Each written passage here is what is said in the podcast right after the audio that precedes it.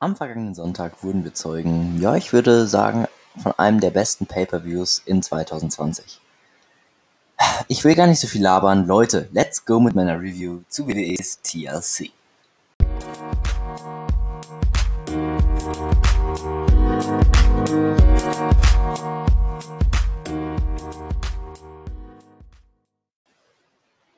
Einen wunderschönen guten Tag an alle Zuhörerinnen und Zuhörer, die sich hier heute mal wieder die Zeit genommen haben, in die dritte Folge meines Clash of Wrestling Wrestling Podcastes reinzuhören.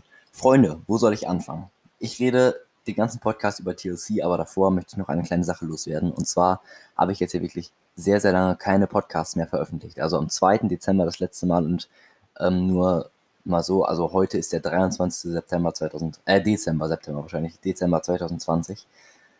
Ähm, ein Tag vor Weihnachten, wuhu, nein. Ähm, und das Ding ist, ich hatte sehr schlimme Internetprobleme und es hat nie geklappt, den Podcast aufzunehmen. Und deswegen habe ich mir dann gesagt, okay, dann machst du es, wenn du wieder eine stabile Leitung hast. Das ist jetzt wieder der Fall.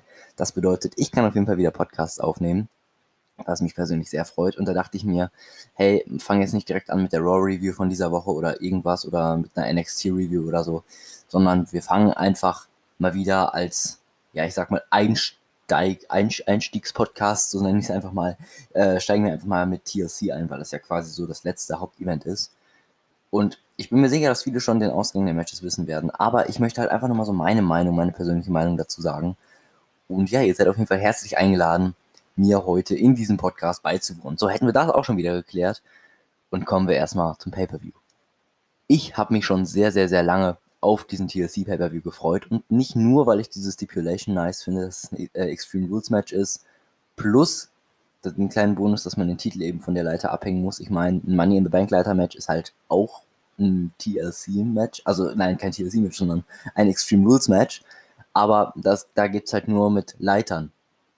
Und halt noch anderen Dingen. Ne? Es kann zum Beispiel auch einfach ein Brock Lesnar kommen, der nicht eingesetzt war und den Koffer abhängen. Aber das ist eine andere Sache. Denn das habe ich schon immer gefeiert. Tische, Stühle, Leitern und eben, weil in einem Extreme Rules Match gibt es auch Tische, Stühle, Leitern, aber da gewinnt man den äh, Titel ja nur durch Pinfall oder Submission. Und in einem Leitermatch, also in einem extra Leitermatch in einem Extreme Rules Match, das fand ich schon immer nice. Also, das ist auf jeden Fall ziemlich, ziemlich nice gemacht.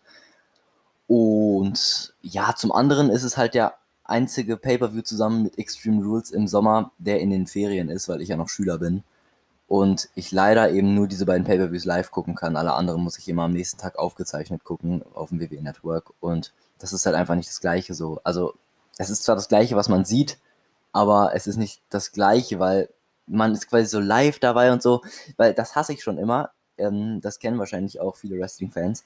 Am Tag, nachdem, also nach dem Pay-Per-View, so von morgens bis mittags oder nachmittags, wenn ich dann den Pay-Per-View gucke darf ich nicht auf Instagram gehen, darf ich nicht auf Twitter gehen, darf ich, darf ich mein Handy gar nicht erst anmachen, weil, äh, ne, also ich folge so vielen Wrestling-Seiten auf meinen Accounts, äh, auf Social Media, da werde ich direkt gespoilert. Und das ist halt der Nachteil daran.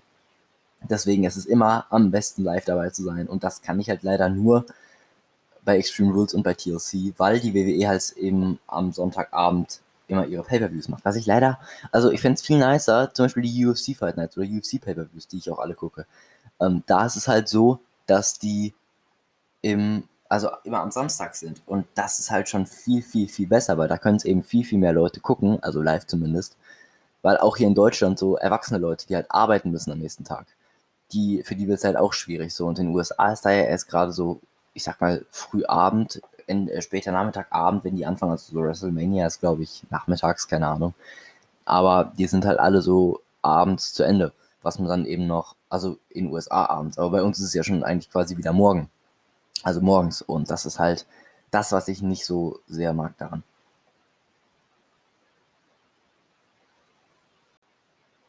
Und man muss dann natürlich noch dazu sagen, waren meine Erwartungen also jetzt nicht niedrig, weil so die letzten Pay-Per-Views, Hell in a Cell, Survivor Series, Clash of Champions, das hat mir alles ziemlich gut gefallen.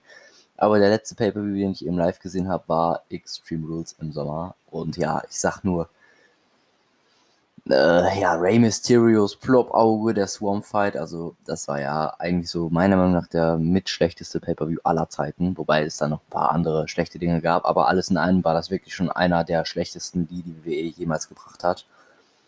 Aber Leute, im Großen und Ganzen muss ich sagen, TLC fand ich mega, mega geil. Hat mir richtig, richtig gut gefallen. Es gab jetzt gar nicht so die ähm, Sache, also viele haben ja gesagt, oh mein Gott, Goldberg kommt zurück, oh mein Gott, Lesnar kommt zurück. Das war es jetzt einfach nicht. Also das ist, kann ich schon mal im Vorhinein sagen, ist nicht passiert. Aber trotzdem war dieser Pay-per-View richtig nice. Ja, wo starten wir? Ich sag mal in der Kickoff-Show. Das war ein Eight-Man-Tag-Team-Match mit so, ja, also das waren so alles so Leute, die man irgendwie schon mal bei, also nicht schon mal, sondern das waren schon Leute, die man gut kannte, also Cesaro, Shinsuke Nakamura, Big E, Baron Co äh, King Corbin, Entschuldigung, äh, Sami Zayn, Chad Gable, so halt, ja, also das waren jetzt nicht alle, aber die, ja, die hatten halt eigentlich nichts in einem Eight-Man-Tag-Team-Match zu tun. Das war jetzt auch nicht so, also ich war da halb am Handy, ich habe das Match gar nicht richtig mitbekommen, weil ich da so keinen Bock drauf hatte, weil es einfach wieder eine sinnlose Zusammen Würfel, Würfelei, keine Ahnung, von, von halt einem unnötigen Match war. Wichtig ist eigentlich nur die Tatsache, dass Big E am Ende Sami Zayn gepinnt hat und eben damit jetzt am Freitag ein Intercontinental Championship Match hat. Die Folge wird aufgezeichnet und es gibt schon so ein paar Spoiler, weil das halt alles rausgekommen ist oder viele Sachen. Ich will da jetzt auch gar nichts mehr viel zu sagen, denn vielleicht wollen manche von euch die SmackDown-Episode am Freitag noch gucken und sich überraschen lassen. Deswegen sage ich da jetzt einfach mal gar nichts zu und komme direkt zur Main Show. Freunde, ich habe ja mit vielem gerechnet. Aber nicht, dass direkt AJ Styles Musik anfängt, Leute. Wir starten einfach in diesen Pay-Per-View rein mit dem WWE Championship Match, das gleichzeitig auch eine TLC Stipulation hatte, was ziemlich, ziemlich nice war. Ja, was soll ich sagen? Der WWE-Titel hing oben, AJ Styles kam rein, mit seinem Bodyguard. Ich nenne ihn irgendwie nie beim Namen, weil ich den Namen immer vergesse. Keine Ahnung wieso. Ich kann mir einfach den Namen nicht merken. Auf jeden Fall kam AJ Styles mit seinem Bodyguard rein. Und ich muss ja sagen, ich gucke schon immer so ein bisschen auf die Mimik, auf die Gestik, weil ich halt so gucken möchte, na, das kann ja auch schon mal ein bisschen verraten, wie das Match so ausgehen kann. Also ein bisschen vielleicht Demotivation, wenn ein Wrestler eben ja, vielleicht jetzt nicht so happy aufläuft wie bei allen anderen, wobei die das natürlich lernen. Also die müssen auch genauso auflaufen wie immer, wenn sie jetzt verlieren oder gewinnen. Aber man kann es schon, würde ich behaupten, in ganz, ganz wenigen Fällen erkennen. Ich habe mich erschrocken, als ich glaube, ich hatte das schon mal erwähnt. Drew McIntyre ist mein absoluter Lieblingswrestler. Ich habe sogar gerade ein T-Shirt von ihm an, fällt mir gerade dabei auf, während ich das hier gerade aufnehme. Und da muss ich sagen, von der Mimik, irgendwas hat mir, also AJ Styles hat auf mich ein bisschen krasser gewirkt oder so ein bisschen, ich weiß nicht, wie ich das beschreiben soll, als Drew McIntyre beim Entrance. Und deswegen habe ich schon gedacht, huiuiui, nicht, dass McIntyre das Ding verliert. Zumal auch viele Leute gesagt haben, dass AJ Styles Champion wird, also jetzt halt so getippt haben. Und das hat mir schon so ein bisschen Sorge gemacht. Naja, was soll ich sagen? Beide sind drin. Und was ich allgemein noch zu dem Pay-Per-View sagen muss, ist, der hat schon ziemlich, also vorher in den Jahren war es ja eigentlich immer so, dass ja TLC nicht immer so 100% TLC-Matches waren. Also schon, aber hierbei wurde eben wirklich alles benutzt. Also wir hatten sehr, sehr viele Stuhlattacken, wir hatten sehr, sehr viele Tischattacken. Also es sind so viele Tische kaputt gegangen an dem Abend. Das war übelst krass. Also ich würde sagen, das waren bestimmt zehn Tische, die da draufgegangen sind, wenn nicht mehr. Also jetzt nicht in dem Match, sondern halt generell in den beiden TLC-Matches, also im Universal-Match, äh, Titelmatch und im WWE-Titelmatch. Das hat mir richtig, richtig, richtig gut gefallen. Also, die beiden sind drin und es geht direkt los. Ja, am Anfang hat eigentlich AJ Styles die ganze Zeit damit verbracht, Drew McIntyres Bein äh, zu, zu malträtieren, wenn ich das mal so nennen darf. Eben einfach nur damit, ja, also man kann es verstehen, wegen dem Claymore halt, wollte er ihn schwächen, das macht natürlich alles Sinn. Und ja, wir haben am Anfang auch noch einen Phenomenal Vorarm gesehen. Und das war alles ziemlich nice. Dann, ich weiß gar nicht, ob da schon ein paar Tische kaputt gewesen waren. Auf jeden Fall irgendwann, wer hätte es gedacht, The Miz löst sein MITB Money in the Bank Koffer ein. So, ich hätte ja, also The Miz hat es ja zwar bei Raw so ein bisschen angekündigt, bei The Nightmare Before TLC, Aber ähm, ja, er hat es ja schon öfter angekündigt quasi und ich wusste jetzt nicht genau, ja, ziehen sie es durch, ziehen sie es nicht durch. Also das war schon nice auf jeden Fall und beide sind K.O. Also beide sind am Boden. The Miz steht da. Ganz easy. Niemand vor sich. Ganz locker die Leiter hoch. Und da kommt AJ Styles Bodyguard, nimmt ihn erstmal und pfeffert ihn durch den Tisch. So kann es auf jeden Fall auch mal starten. Was ich ein bisschen schlecht gemacht fand, muss ich ganz ehrlich sagen, war, dass The Miz, also AJ Styles und Drew McIntyre waren zu dem Zeitpunkt ja eigentlich, ja doch, waren sogar beide schon durch einen Tisch geflogen, meine ich. Und das wird ja bedeuten, also die haben halt beide wieder früher gestanden als The Miz. Und das passt halt irgendwie nicht, weil die haben sich da vorher schon, also AJ Styles und ähm, Drew McIntyre haben sich da vorher schon ziemlich gegeben. The Miz fliegt durch einen Tisch und ist quasi schlimmer verletzt als die beiden. Also das war so eine ganz, ganz kleine Lücke. Aber ansonsten war es einfach ein grandioses Match. Also dann hat noch John Morrison und äh, AJ Styles Bodyguard, ich kann den Namen immer noch nicht, ähm, haben sich noch so ein bisschen gebrawlt und dann ist John Morrison abgehauen. Dann war der Bodyguard entweder auch weg oder war noch kurz da, keine Ahnung. Auf jeden Fall hatten wir jetzt die, äh, die drei Leute alleine im Ring. Und das ist schon mal eine ziemlich nice Sache, denn das sind beides, äh, beides habe ich schon wieder. Die drei sind wirklich extrem gute Worker. Also was die alles abliefern, das sind extrem, extrem talentierte Wrestler. Kleine Sache am Rande, ich habe gerade mal nachgeguckt und jetzt weiß ich wieder, wie der Typ hieß, nämlich der Bodyguard von AJ Styles, natürlich Omos. Wer, wer könnte diesen Namen auch vergessen? Naja, was ich noch vergessen hatte, war, dass ähm, John Morrison, bevor die sich halt gebrawlt haben, oder der Grund, warum die sich gebrawlt haben, war, dass John Morrison mit einem Stuhl auf Omos geschlagen hat und ja, Digga, was soll ich sagen? Der Stuhl hat sich halt einfach in einem 90-Grad-Winkel gebogen und Omos ist halt ganz gechillt stehen geblieben, hat noch kurz auf The Mist geguckt, hat sich dann umgedreht. Und ja, das war halt doch so quasi der Grund, warum die sich gebrawlt haben. Dann, Freunde, das war das spannendste Leitermatch, nicht nur auf TLC bezogen, sondern auch bei Leitermatches, würde ich jetzt sagen, war es eines der spannendsten, wenn nicht das spannendste, was ich jemals gesehen habe. Denn es war jedes Mal, also es war jedes Mal, wenn jemand auf der Leiter stand, so knapp, dass die diesen Titel abgehängt hätten. Also das wurde wirklich sehr spannend gemacht. Die haben sich auf der Leiter geprügelt, dann geht der Arm wieder hoch, der Titel wird berührt, nein, der Arm ist wieder weg, der Titel ist noch dran und die rollen sich weiter. Also das war echt ein mega hammergeiles Match. Zum Schluss ist AJ Styles dann draußen durch einen Tisch geflogen, also Drew McIntyre hat ihn dann rausgeworfen. Das war ein bisschen zu weit, also der ist da ganz böse gelandet, der AJ Styles. The Miz fängt sich einen Claymore ein und dann meine ich, ist Drew McIntyre auch das letzte Mal auf die Leiter gegangen, hängt den Titel ab und Freunde, Drew McIntyre verteidigt seinen WWE-Titel. Das hat mich einfach so erleichtert, weil ich war schon ziemlich, also ich war fast davon überzeugt, dass es nicht Drew McIntyre wird, weil eben The Mist sein Money in the Bank Koffer eingelöst hat.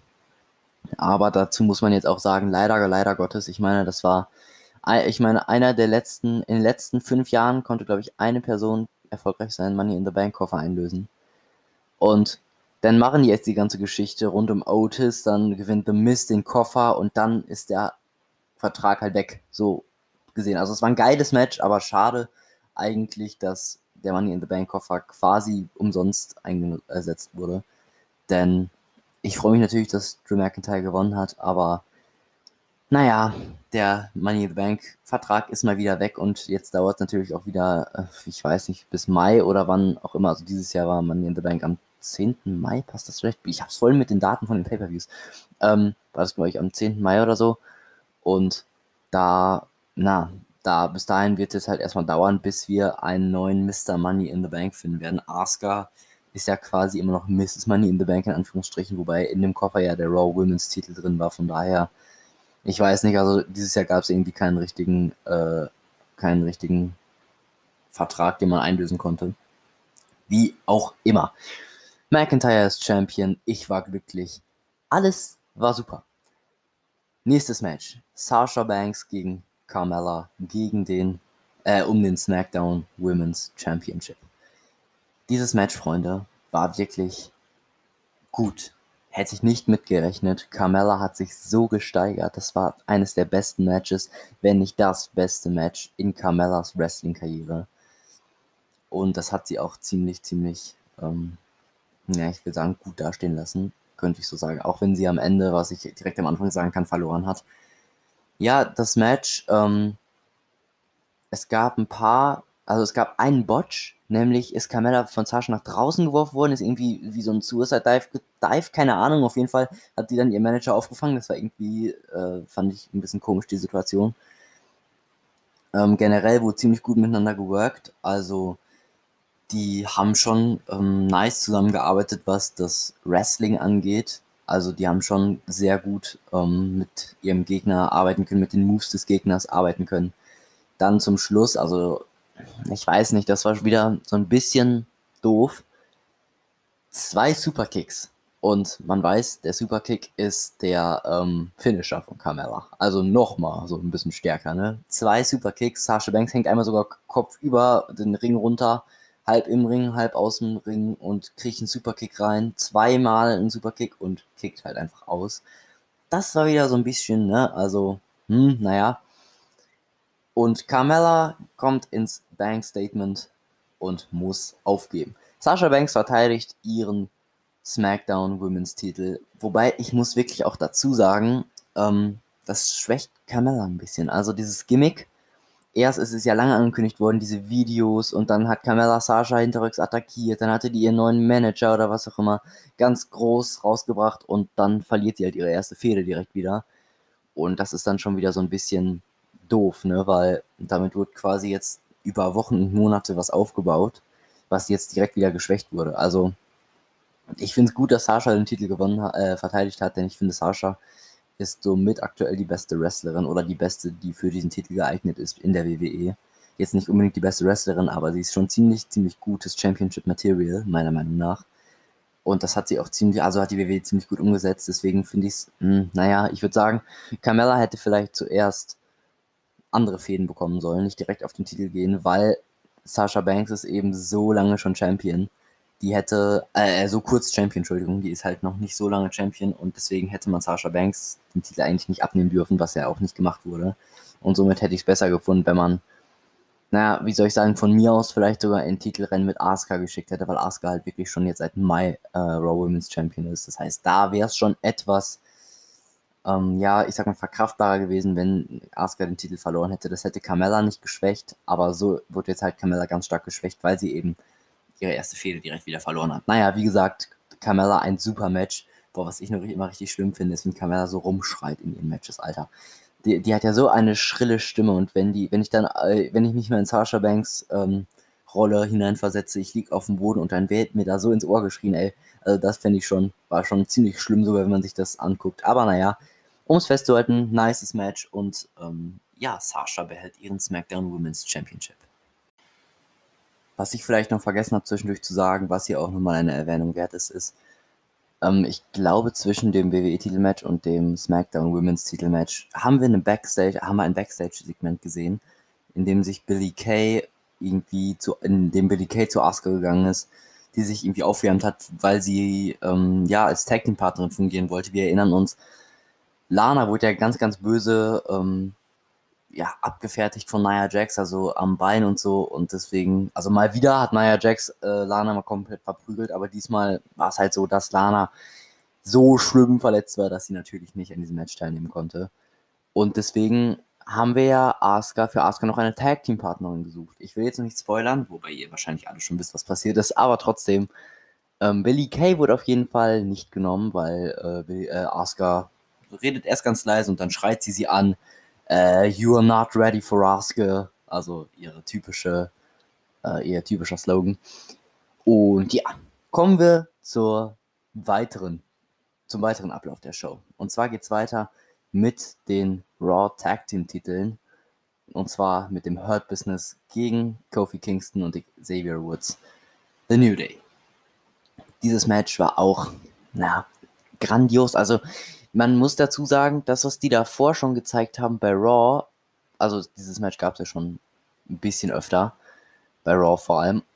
Aber normalerweise hasse ich sowas ja, wenn das solche Matches zum tausendsten Mal geben. Also zum Beispiel als gutes Beispiel kann man da ähm, den Aufbau zwischen Asuka und Lana versus Nia Jax und Shayna Baszler nennen, wobei Lana jetzt natürlich raus war äh, zuletzt. Aber da gab es ja auch tausendmal irgendwelche kreuz- und quer gemischten äh, Matches, also Einzelmatches und in diesem Fall halt aufs Tag Team bezogen beim New Day.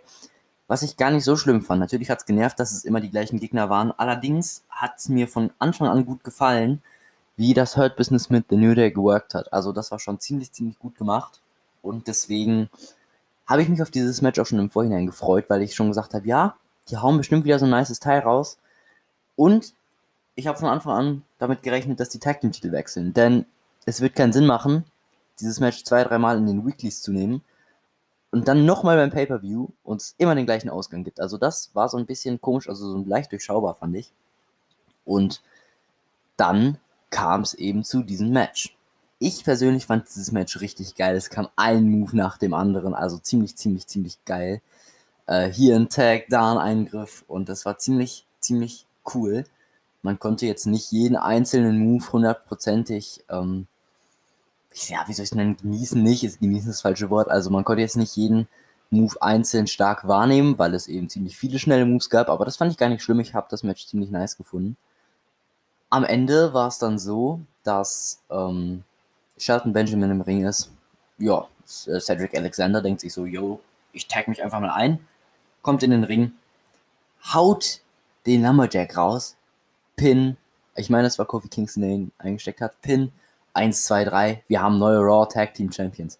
Ich finde leider, dass dieser Titel in letzter Zeit ziemlich an Prestige, äh, Prestige, yo, nice, äh, Prestige, so rum, verloren hat. Ähm, allein schon dadurch, dass Backstage einfach die Street Profits mit The New Day die Titel getauscht hat beim Draft.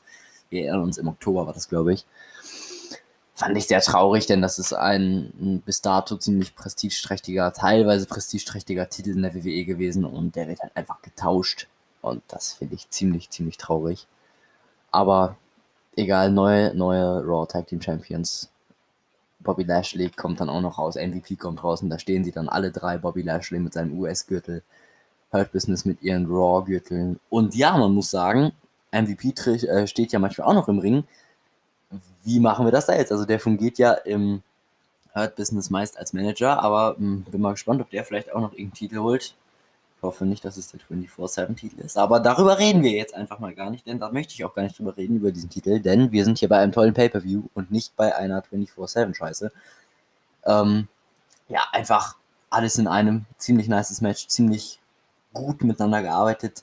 Nices Finish, also der Lumberjack ist sowieso einer, einer meiner Lieblingsfinisher. Den hatte ich in meinem letzten Podcast, in meiner letzten Episode gar nicht mit reingenommen. Aber das Ding ist schon, ist schon ziemlich nice. Und ja, neue Raw Tag Team Champions, ich find's gut. Dann folgte das WWE Women's Tag Team Match, äh, Tag, Tag Team Championship Match, so rum.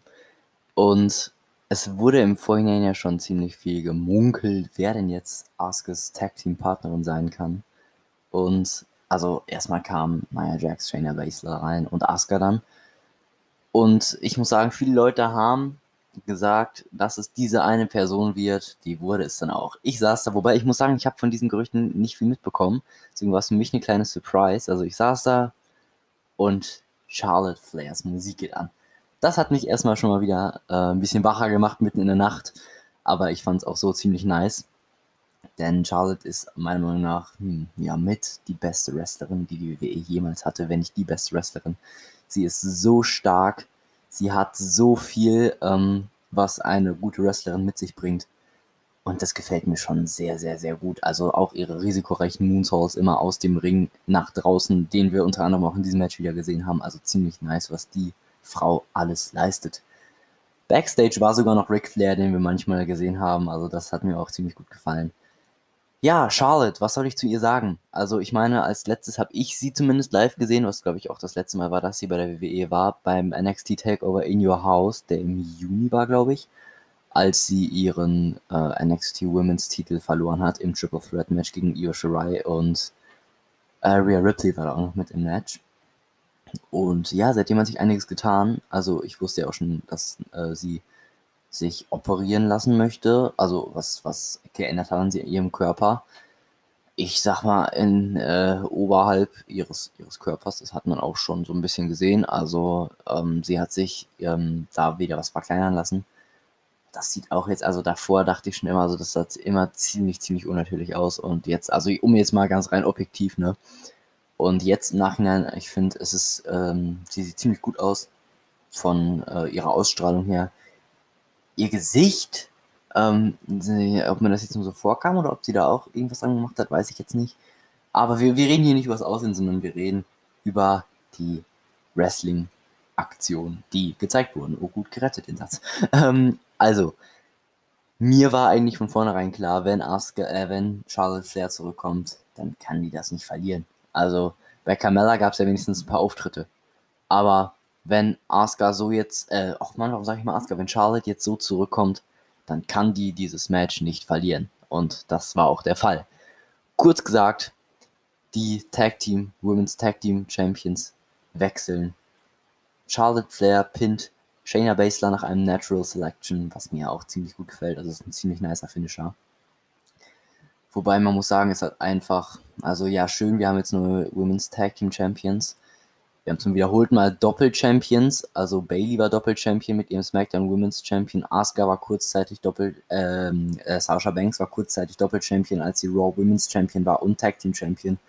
Und jetzt ist Asuka noch, äh, ähm, mein Gott, Doppel-Champion mit ihrem Raw Women's Titel und dem WWE Women's Tag Team Titel, was ich, ja, also ich finde Doppel-Champions an sich ganz cool. Nur halt bei den Frauen gibt es halt nicht so viele Titel, was ich halt schade finde, weil man den Frauen vielleicht ein bisschen mehr Ebene geben sollte.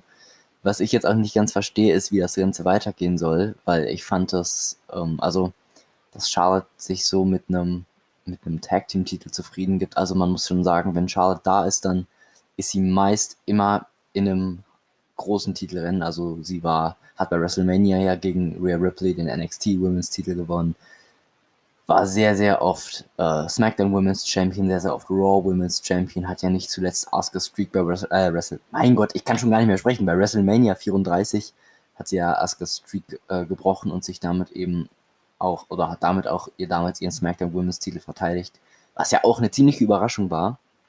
Und ich denke, dass Charlotte vielleicht, vielleicht, vielleicht irgendwann mal gegen Asuka eine Fehde beginnen wird, vielleicht hinterrücks attackiert Wobei ich sagen muss, dass ich Charlotte viel, viel lieber als Raw Women's Champion sehe als Asuka, weil Asuka, früher war sie echt stark, aber ich kann sie nicht mehr hundertprozentig ernst nehmen, denn sie, sie schminkt sich immer ihre, ihren, ihren grünen Schleim ins Gesicht.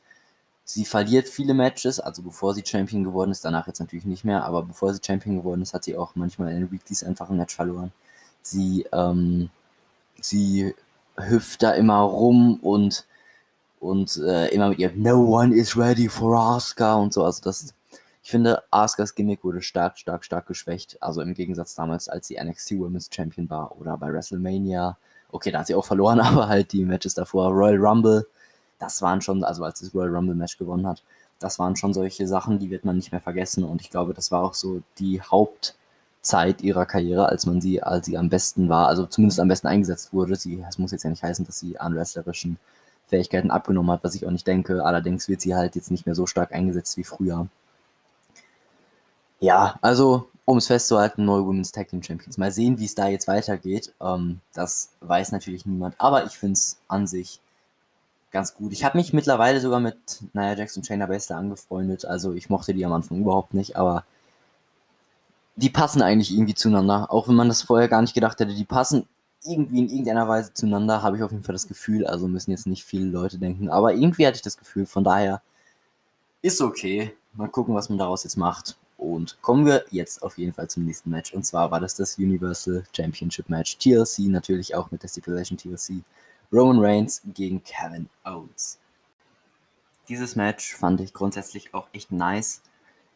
Eine ganz große Sache, die ich zu kritisieren habe, die sich jetzt nicht auf eine bestimmte Situation im Match bezieht, sondern die sich auf das gesamte Match bezieht, ist einfach wirklich Jay Uso. Der war die ganze Zeit wirklich, also das, das verstehe ich nicht, warum man es nicht als Handicap-Match setzt. Bin ich ganz ehrlich. Also das war, das war so schlecht, weil äh, Jay Uso war immer da. Und wenn man dann mal kurz dachte, oh mein Gott, Kevin Owens hat Roman Reigns umgehauen er ist auf der Leiter, er greift den Titel und äh, Jay Uso kommt. Das hat mich so genervt, weil ich meine, die WWE könnte so viel daraus machen. Kevin Owens wird gepusht. Kevin, oh nein, nein, nein, nein, nein, sie machen es aber einfach nicht. Da könnt ihr mich richtig drüber aufregen. Denn dieses Match hatte so viel Potenzial, was es natürlich auch ausgenutzt hat letztendlich. Also es war definitiv kein schlechtes Match, es war ein ziemlich geiles Match. Aber Jay Uso hat halt einfach wieder mal so ein bisschen die Sache, äh, die, die Dinge versaut. Er, halt, er ist ein guter Wrestler, aber er wird halt gerade einfach, zumindest in solchen Matches, ich will nicht sagen, dass er wird falsch eingesetzt, aber in solchen Matches wird er halt einfach falsch eingesetzt. Also zumindest in diesem hier jetzt. Um zum Rest des Matches zu kommen, es war so, also wenn man davon jetzt mal absieht, ein grandioses, ein super, super, super, super nices Match. Denn wir haben alles gesehen. Also auch Roman Reigns wurde ziemlich oft ähm, auf den Boden gebracht, und wenn wir das mal so nennen. Also eine ganz krasse Sache war, dass ja, Kevin Owens stand vor der Barrikade. Roman Reigns rennt aus 15.000 Metern gefühlt auf Kevin Owens zu, setzt zum Spear an. Kevin Owens weicht aus und Roman Reigns springt mit dem Kopf zuerst voll in diese Absperrung. Die wird komplett, die fällt komplett um aus dem Boden gerissen. Das war schon nice, nur irgendwie stand da 10 Sekunden danach wieder und hat auf der Leiter, also irgendwie, ja, keine Ahnung. Jedenfalls hat Roman Reigns ziemlich, ziemlich, ziemlich nice Sachen rausgehauen. Und er kommt auch wirklich als dieser böse Mensch rüber, also als dieser böse Heel-Charakter.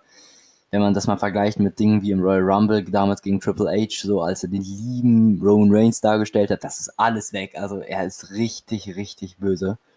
Und ja, was soll man sagen? Kevin Owens tat einem richtig leid. Der wird wahrscheinlich so viele Späne im Rücken äh, gefunden haben nach diesem Match. Also der ist durch Tische geflogen. Ich glaube, kein Mensch an diesem Abend, der ist bestimmt durch fünf, sechs Tische geflogen. Das könnte wirklich hinkommen. Äh, Roman Reigns ist auch durch einen Tisch geflogen tatsächlich, also durch äh, quasi wie so eine Pop-Up-Powerbomb, also er ist angerannt, ja, es, es war eine so eine seitliche Pop-Up-Powerbomb, könnte man es nennen äh, hat Roman Reigns, ist äh, ja auch Roman Reigns durch einen Tisch gefallen. Und ja, also, was, was soll man sagen? Also, ich hätte, ich hatte kurz Hoffnung, dass vielleicht Jay Uso irgendeinen Fehler macht und dadurch Roman Reigns verliert.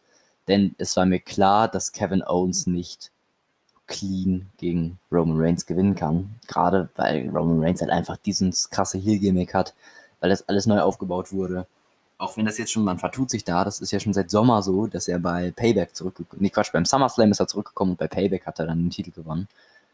Aber ja, also am Ende, was soll man sagen, verliert Kevin Owens. Roman Reigns kann den Titel abhängen.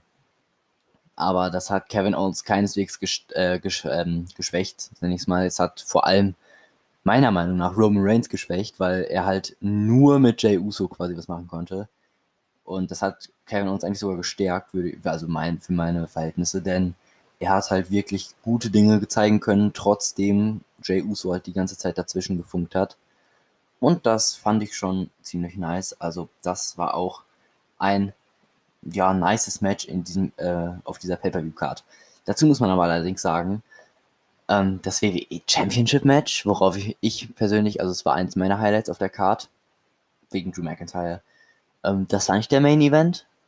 Drew Mac, ähm, Roman Reigns gegen Kevin Owens war nicht der Main Event. Alle anderen Matches waren schon. Tja, dann blieb ja nur noch das Firefly Inferno Match zwischen The Fiend Bray Wyatt und Randy Orton als, ja, ich sag mal, quasi letztes Match. Deswegen quasi als der Main Event des Abends. Und dieses Match gucken wir uns jetzt an. Anders als sonst kommt Randy Orton rein. Und zwar angezogen also jetzt, jetzt, er ist sonst nicht nackt, aber ich habe mir schon so im Vorhinein gedacht, hm, hm, der hat ja nicht so viel an, wenn die den anzünden. Also nein, ähm, Randy Orton hatte eine Jacke an, also so eine, so eine AKO-Jacke, ich glaube, die kann man auch im WWE-Shop bestellen, gefällt mir ziemlich gut das Teil, ich habe davon das T-Shirt-Design. Und ähm, ja, somit habe ich schon am Anfang gedacht, uh, ja, Randy, oh, ich habe sowieso nicht gedacht, dass Randy Orton das gewinnen wird, weil es ist quasi, ja, so eine Fiend-Stipulation, also Firefly, es gab ja auch das Firefly Funhouse-Match. Was man dazu aber sagen muss, war ja ein cineastisches Match. Und dieses Match war tatsächlich kein cineastisch, mein Gott, cineastisches Match. Denn es war ganz normal im Thunderdome, im Ring und das ist ja schon mal ziemlich nice, weil ich bin kein Fan von cineastischen Matches. Beim letzten Pay-Per-View, den ich gesehen habe, gab es ein cineastisches Match, also live gesehen habe. Und das war das, der, äh, der Swarm Fight. Das war, glaube ich, auch das letzte cineastische Match. Und der war einfach grottenschlecht. Und ich, ich will jetzt nicht sagen, dass jedes cineastische Match scheiße ist. Also, wenn man sich was anguckt, zum Beispiel zwischen Sammy Guevara und Matt Hardy bei AEW, bei Full Gear war das, meine ich, das war auch ganz nice. Äh, ja, dann gab es bei AEW zum Beispiel noch das von Britt Baker, das ging auch. Und ähm, bei der WWE gab es ja vor allem auch noch dieses Jahr ein, ein Top-Match, das ähm, Boneyard-Match bei WrestleMania 36 zwischen dem Undertaker und AJ Styles. Das hat mir auch gut gefallen. Das war so das Highlight von allen Matches, die ich gerade so genannt habe. Aber nein, das war kein cineastisches Match, sondern es war ein ganz klassisches Match im Ring. Also klassisch jetzt wegen Brennen und so. Für die Leute, die halt vorher nicht wussten, was ein Inferno-Match ist, das ist damals eigentlich von Kane, sag ich mal, eingeführt worden. So quasi, du musst deinen Gegner halt anzünden, damit du ihn besiegen kannst. Und ja, schon eine ziemlich krasse Stipulation. Und das Ding war einfach, der Thunderdome sah so geil aus. Also, da waren irgendwie solche riesen Mörderfackeln, die da so, also keine Fackeln, keine Ahnung, das waren solche Stäbe, die da an der Seite so hochgekommen sind im Thunderdome die angezündet wurden. Und das sah schon ziemlich legendär aus, wenn da der ganze Thunderdome quasi gebrannt hat. Also da drumherum diese Stäbe. Eine Sache hat nur gestört, und zwar direkt vor der Kamera war so ein Ding. Und dann war es quasi wie so ein Splitscreen. Man hat äh, auf der einen Seite was gesehen, auf der anderen Seite und in der Mitte war so eine fette Flamme und vieles halt auch vor dieser Flamme passiert. Aber es gab nicht immer nur die gleiche Kameraeinstellung. Es gab halt einfach nur oft diese gleiche Kameraeinstellung und da hat man halt eben nicht so viel von gesehen. Aber alles in allem war dieses Match auch echt nice. Denn, also es war, man konnte dem schon entnehmen, dass es nicht live war.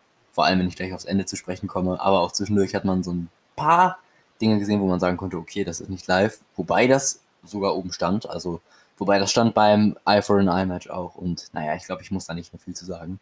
Jedenfalls, mh, mm, die, die brawlen sich erst im Ring, dann außerhalb des Rings und dann irgendwann äh, schubst Randy Orton den Feed in Flammen und der brennt halt. Und dann rollt er weiter. Und dann kassiert dann AKO, während er brennt. Das muss man alles immer dazu sagen, ne?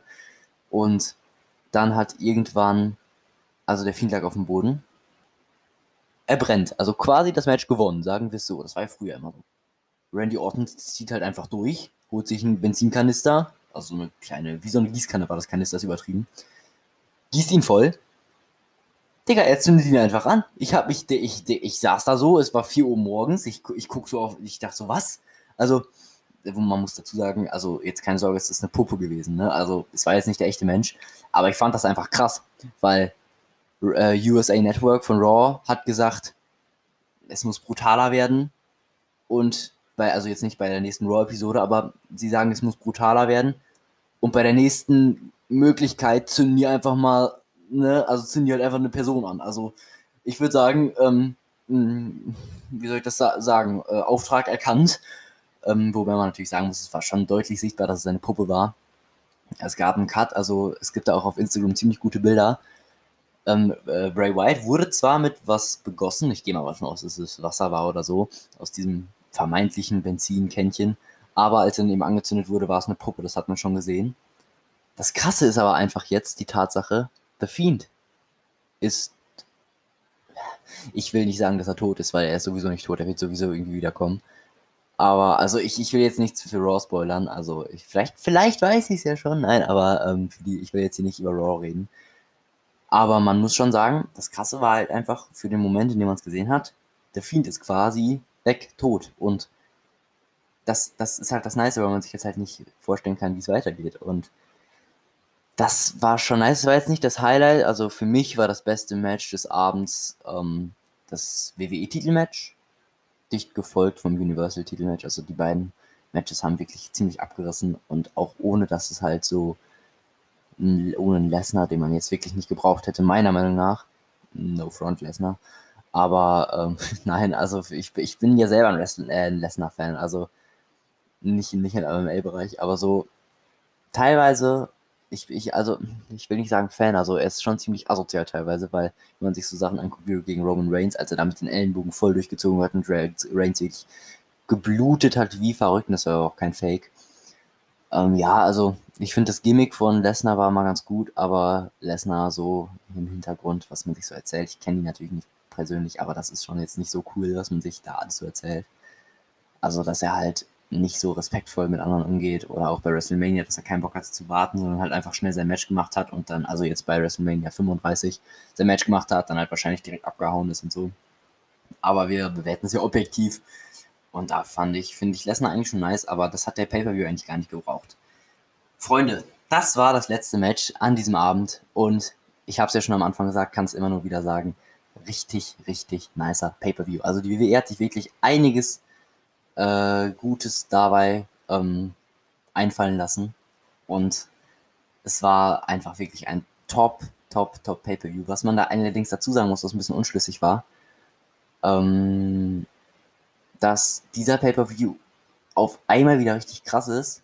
Die letzten ja auch wieder, aber als am Anfang des Jahres, oder so, dieser Royal Rumble war ja noch okay, aber so Super Showdown habe ich schon nicht mehr gefeiert. Äh, Extreme Rules sowieso nicht, halt solche Sachen alles. Und jetzt auf einmal wieder so krass. Oder also immer steigerndes Niveau, wobei ich sagen muss, dass mir ähm, die letzten pay ja wie gesagt schon gut gefallen haben, aber jetzt halt wirklich TLC so eigentlich der beste war von allen.